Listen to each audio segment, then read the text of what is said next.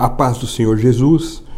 É, eu sou o pastor Mauro Martins, e um dos pastores sêniores aqui da Casa Apostólica de Pirituba, e quero trazer um tempo de meditação sobre a família e o tempo, algo que vem sendo consumido hoje em dia por tantas atividades e a gente vê o quanto é, quanto é difícil nós organizarmos esse bom uso do tempo junto à família. Eu quero ler um texto que se encontra na palavra de Deus, a Bíblia, no livro de Salmo, capítulo 90, versículo 12, que diz assim: Ensina-nos a contar os nossos dias, para que o nosso coração alcance sabedoria. A Bíblia ensina, por princípios, que esse bom uso do tempo nos conduz a uma vida de qualidade. E isso também deve ser refletido no nosso dia a dia, porque nós sabemos que o tempo é limitado e a gente precisa usá-lo com sabedoria, porque muitas vezes concentramos em uma série de atividades que vão roubando o nosso tempo e quando nós nos vemos, falamos: puxa vida, queria ter mais tempo. E da mesma maneira, isso também reflete na família. A família também deve ter de Deus essa sabedoria para administrar o seu tempo. Outro aspecto importantíssimo diz respeito à prudência, à forma de agirmos. E mais uma vez eu quero recorrer à palavra de Deus na carta de Paulo aos Efésios, Efésios capítulo 5, nós vamos é, ler os textos dos versículos 15 e 16. Efésios 5, 15 e 16, que diz assim: Tenham cuidado com a maneira como vocês vivem, que não sejam como insensatos, mas como sábios aproveitando ao máximo cada oportunidade, porque os dias são maus. Há então essa, essa orientação sobre a prudência, sobre que a gente não gaste o tempo de uma forma desajeitada, desabanada, mas que sejamos sábios, que possamos administrar bem o nosso tempo, remir o tempo. E, e isso também se aplica ao que diz respeito à nossa família. É, porque muitas vezes estamos dedicando tempo a coisas que não são tão importantes e quando vai se ver, o tempo já foi. Então nós precisamos fazer um bom uso desse tempo. Isso faz parte da nossa vida cristã, agrada a Deus. A desorganização não está no, nos planos do Senhor. E nós podemos aplicar isso também à nossa família. Na, a nossa família também ela deve ter sabedoria nesse bom uso do tempo. Eu quero lhe trazer quatro recomendações para que vocês possam organizar melhor a sua agenda no que diz respeito à família. Primeira delas é que todos sejam metódicos. Ou seja, quando nós temos um método, sabemos o começo, meio, fim, ainda que a gente tenha os percalços da vida, ainda que a gente tenha situações que vão ali trazer, é, mudar as condições iniciais, mas quando eu tenho um plano, um projeto, eu já saio com pelo menos meio caminho andado, porque eu sei aonde queremos chegar. E a mesma coisa se aplica à família. Quando a família tem esse, esse projeto onde todos estão empenhados, a gente começa a ter um melhor uso do tempo. E isso é importante que todos tenham ciência, não, não somente sabermos esse plano, mas comunicarmos e constantemente ajudarmos uns aos outros para que possamos alcançar esses objetivos.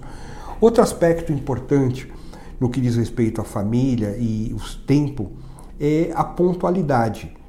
E ser pontual não é ser escravo do relógio, não é querer roubar do outro tempo que não pode ser dado. E a gente lida muito com as personalidades. Tem gente que é mais cumpre mais o horário, tem outros que são mais difíceis para que esse horário seja cumprido. E aí, mas quando a gente consegue ser pontual, onde respeita-se um ao outro aquilo que é estabelecido dentro desse plano, a gente vê que a comunicação flui melhor, é, a gente elimina as desavenças e precisamos é, trabalhar em conjunto, um ajudando ao outro para que a pontualidade venha. Uma das coisas mais difíceis é quando a gente tem pessoas na família que não são pontuais e causam um transtorno um com o outro.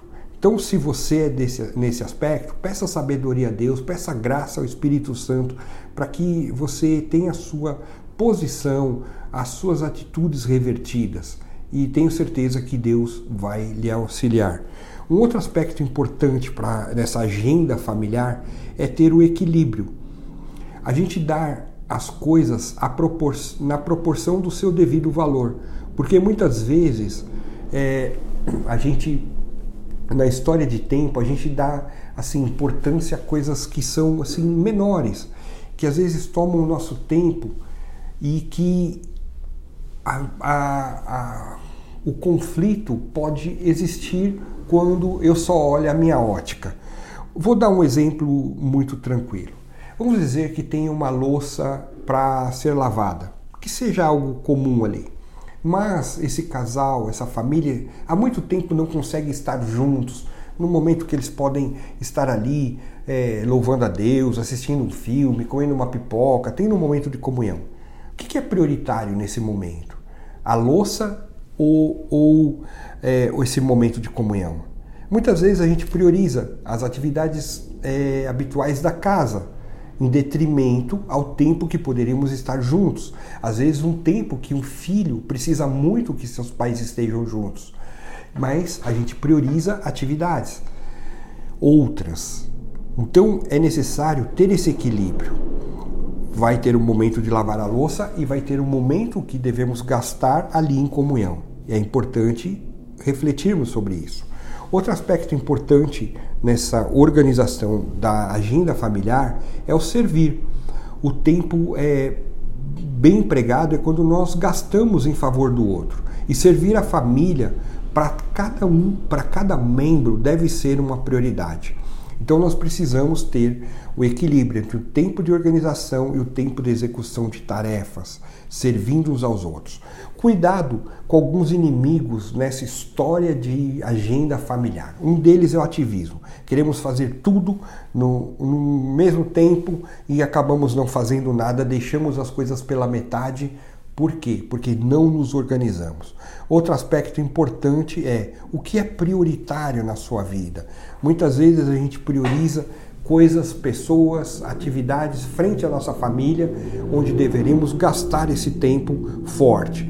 E o último aspecto também importante que temos que ficar alertas é o egoísmo. O egoísmo faz com que a gente olhe para nós mesmos, em detrimento aos outros. Já a Bíblia nos orienta a nós servirmos aos outros primeiros e não somente a nós. Conforme o tempo de cada um de nós passa, inclusive na família, passa também a vida. Eu quero te dizer que cada ação, cada pensamento, tudo isso levou tempo. E às vezes, se você dá pouco valor ao seu tempo, provavelmente você está dando pouco valor à sua vida, no que diz respeito também à tua família. Então é hora de investir tempo com a tua família, dedicar a ela e pedir as bênçãos de Deus. Eu quero orar nesse aspecto para que o Senhor nos ajude. Oremos. Pai, no nome de Jesus Cristo, nós pedimos que sejamos sábios no nosso gastar de tempo com a nossa família, que possamos ser pessoas metódicas, pontuais, equilibradas e tenhamos um coração de serviço. Que a nossa família seja alcançada por esses aspectos, pela comunhão, pelo amor, pela graça e que em tudo, Senhor, o teu nome seja glorificado, Senhor. Nós te pedimos isso, te agradecemos, no nome santo de Jesus Cristo. Que Deus te abençoe, fique na paz.